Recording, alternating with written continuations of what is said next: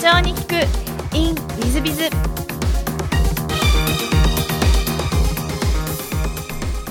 ィズビズの新谷です。先週の続きをお聞きください。えっと当初は菊田さん創業されてなんか創業の思いとかどんな事業を目指されたりとかそういうのあられたんですか？うん。まあ、今こんな感じなのでいわゆるこう起業してとかこうミッションがどうこうってことはないんですけどただ、えー、と思ったのがその自分で番組を始めた時に、まあ、新谷社長も今この番組をお持ちになって、えー多分共感いただけると思うんですけど自分、まあ、特に僕の全く運命のよくわからない、まあ、会社に内緒で始めた早川洋平っていう怪しい人間がですね その当時、え今「ライフアップデート」っていう番組なんですけど当時「人生を変える一冊」っていう番組として始めたんですけど、えー、と iTunes のランキングで1位になるわけですよ。でその下に BBC だったり、えー例えば「オールナイトニッポン」だったりそのいわゆる大手のメディアの番組が来ててでその時に感じたのがあこれからの時代こう何か本当に面白いことだったり人に役に立つことをすればうんなんて言うんでしょうね。こうまあ個人とかその会社の顔も関係ない世界もあるんだなと。でこれがさっきのサッカーの話でいけば例えば新谷社長に質問ですけど今から新谷社長失礼ですけどあのスペインリーグでサッカーでプロになれますかね？ならないですまず難しいですよね。でもこのこうしたこうインターネットメディアの世界だったら、まあ、もしくはメディアの世界だったら、まあ、僕みたいに一回新聞社でダメで終わってる人間でもまた何かこうやって、まあ、世界に何かができるっていうふうに思ったのでその時にまあその時は会社にしようとか誰かの番組をお手伝いさせていただこうとまで思ってなかったんですけどただ自分みたいな人間がこういうことができるんであれば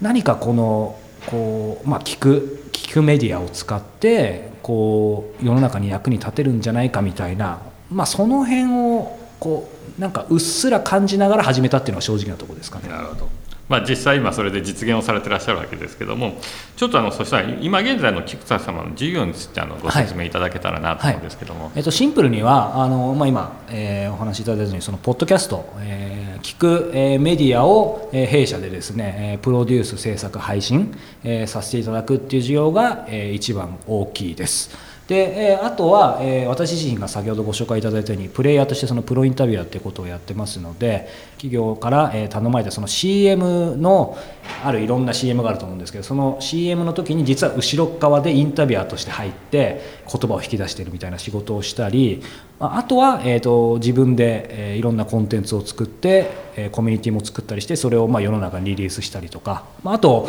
こう、まあ、講演の依頼とかいただいたりすればお話しすることもありますし、まあ、でも基本的にはやはりそのポッドキャストも含めた、えーまあ、メディアのプロデュースというところが会社としてはメインかと思います。なるほどあの今までこうインタビューをされたりした方でこの人はすごいなっていう方を挙げるとすればどんな方が出てこますか？まあ数えきれないほどいるんですけどそうですね。でもまあ最近うんでいけばやっぱりその高田健三さんですかね。あの皆さんもご存知だと思いますけどあの世界的なブランドを作ったその健三の創業者の方なんですけども。あの何がすごかった？うん一番すごいのはですね、えーまあ一言で言うとですねちょっと あの全問答みたいなんですけどすごくないんですね雰囲気が。はあはあはあはあ。どういうイメージあります？会われたこといやないですね。やっぱりその世界的なブランドを作られた方なので、まあ、僕もパリまでこの間取材しに行ってきたんですけどやっぱりもう、まあ、ビビるっていうのは最近もこういう仕事してるのにないんですけどやっぱり自分なりの高田健三像があったんですけど誤解を恐れずに言えば、えー、と全くその人をこう圧するような上場企業の経営者の方たくさんあると思いますけどやっぱそういう方いらっしゃると思うんですけどそういう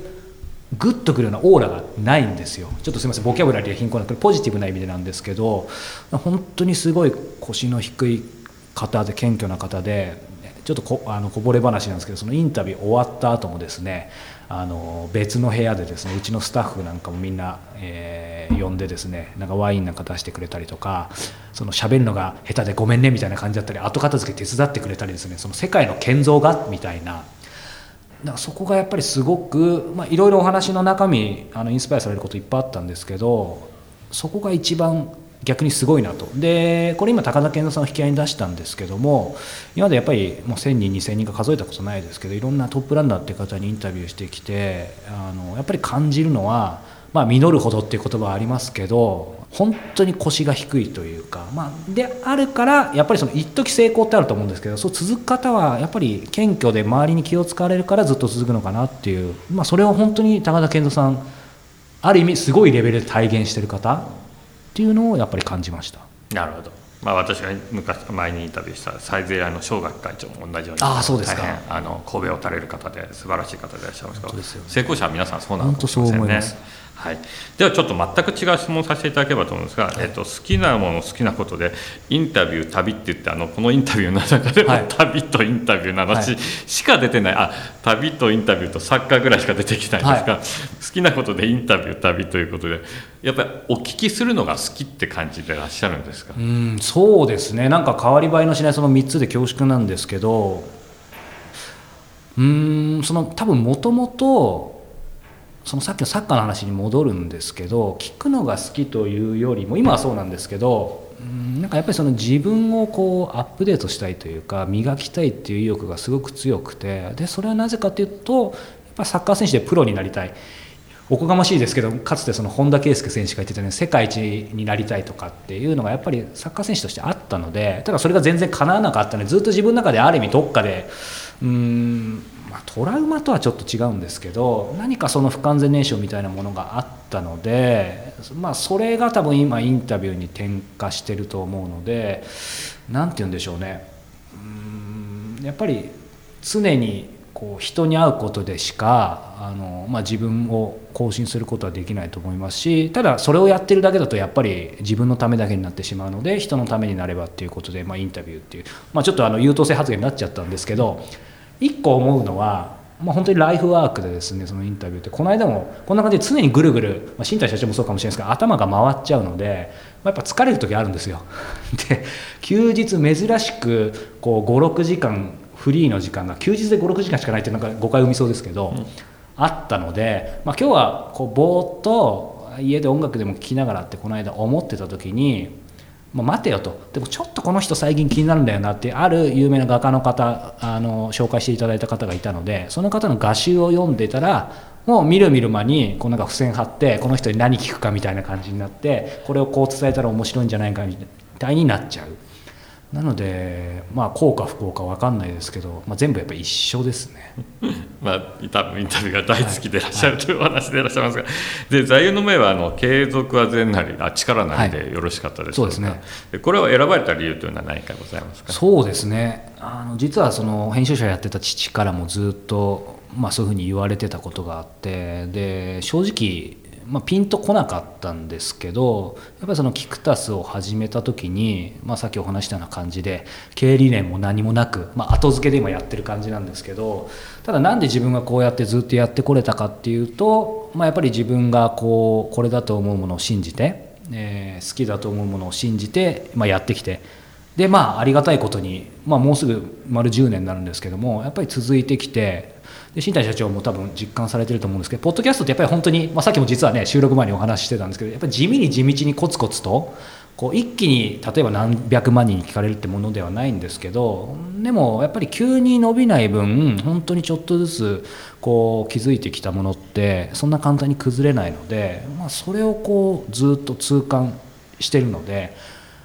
まあ、本当にやっぱ継続は力なりだし、まあ、今ほん今もなんですけど本当にやっぱ新しいもの好きなので常にいろいろフラフラしそうになるんですけど、まあ、そこはブレずにっていう意味でも、まあ、この言葉を大切にしています。なるほど。ありがとう。ございます大変勉強になるお話ですがあの最後にこの番組あの経営者向け、えー、全国の社長様向けもしくはこれから起業する方向けの番組でございましてできましたらこれから起業する方や、えー、今社長やってる方に社長業の成功の秘訣なんかをお教えいただけたらなと思っております。そうですね、まあ、あの僕はまだ家庭にあるんでなんて言ったらあれですけどその、まあ、さっき、えー、継続は力なりってお話しましたけどそれと近いと思うんですけど場を作ることが非常に重要だと思っていてでもう少し言うとその三歩よしの場を作ることが大事だと思っています。でやっぱり僕自身もそうですし、まあ、これからの時代やっぱり何が起きるか分かんないじゃないですか。でもやっぱりそういう時に時間と場所を超えてこう自分らしくもしもしくはその会社らしく、えまあ、歩んでいくために何が必要かというとそれが場だと思うんですね。で具体的にはその三方よしの場。えー、僕の場合だったらまさにこれこのポッドキャストなんですけども、えー、僕が今配信している番組、えー、別の番組なんですけどそこでまあ新谷社長のようないろんなトップランナーの方に逆にご出演いただいてそれをずっと無料で配信しているんですけどもそれが、え私にとっては場なんですね。でそれはなぜかというとですねそれ聞いた方も、えまずプラスになるじゃないですか。で当然そのインタビュー出た方に対しても、まあ、結果的にはその方その方の事業を、ま、PR することになります。で当然僕自体もいろんな方に魅力的な方に会ってもともとお話していたようなその自分をこうアップデートすることができるのでやっぱりその三方よしの場を、えー、作ってさっきの話で継続し続けていくことができれば、えー、それがどんなものであれ、まあ、飛躍していくのかなとは思いますけどなのでよくやっぱり企業の相談とか受けることあるんですけど別にポッドキャストじゃなくてもちろん全然よくて場なんですよねでそれはまあブログでもいいかもしれないですし新谷社長の WithBiz さんのようにそのメールマガジンでもいいかもしれないですし何かイベントでもいいと思うんですけど大切なのはその三方よしを意識して、まあ、時間と場所を超えてどこでもできるような場を、まあ、作って続けることかなというふうにあのこれは皆さん多分応用できると思っています。なるほど今のお話はあのまさにあの場ということですので、まあ、プラットフォームという話もつながる、散歩よしという話はつながる話だと思いますのであの多分お聞きになっているリスナーの皆さん大変勉強になったんじゃないかなと思います。まあ私は多分一番勉強になったと思います。えー、本日はあのありがとうございました、えー、リスナーの皆様もぜひあの参考にしていただき早川社長様みたいになっていただければと思います、えー、早川社長様本日はどうもありがとうございました。ありがとうございました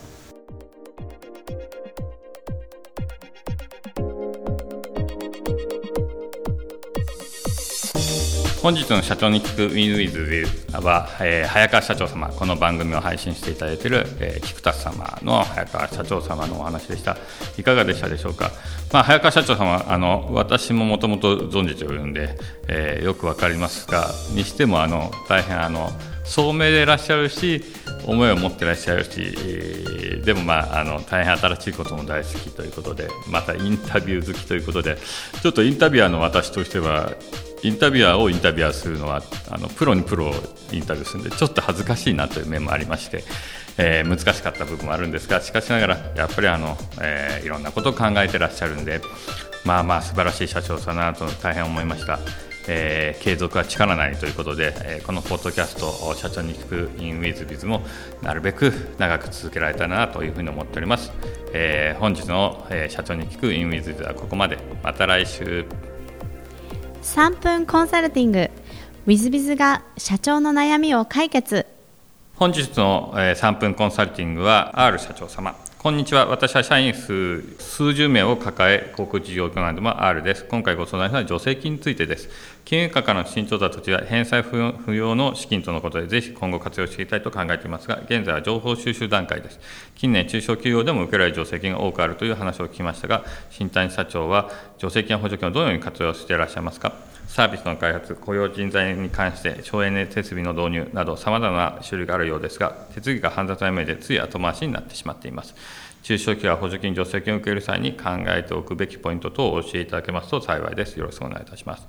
えーと、私も助成金あのよく使っておりまして、先日も2つで90万ですかね、いただきました。どんな助成金をもらえたかといいますと、社内規定を書いたりとかですね、えー、まあ、人事評価制度を変えたりとか、そういうので、調整金って受けられます。え近年の私どもが出してて、えこの後受けもらえると思いますが、ものは、え歯周病予防の検診を、え社員誰かが受けたら、え助成金がもらえるとかですね。まあまあ、人に関する助成金は数多く出てますし、え例えば契約社員を正社員に変えても助成金は出ますので、あのぜひご活用されたらいいんじゃないかなと思ってます。えー、特にあの考えるべきポイント等はございませんで、えー、ちょっとまあ確かにおっしゃる通り、煩雑な手続きが必要ですが、もう管理部等の方にお願いし、目標を持ってやるのがいいんじゃないかなというふうに思ってます。えー、場合によっては社労士さんを使ったりとか、またはそういうコンサルタントを使ってもいいんではないかなと思います。えー、数多くありまして、おっしゃる通り、雇用人材だけでなく、省エネ設備の導入とか、中にはホームページ作成だけで補助金が受けられたりとかですね、そういうのもありますので、えー、ぜひお使いいただいたらいいんじゃないかと思います。えー、本日の3分コンサルティングはここまで。また来週。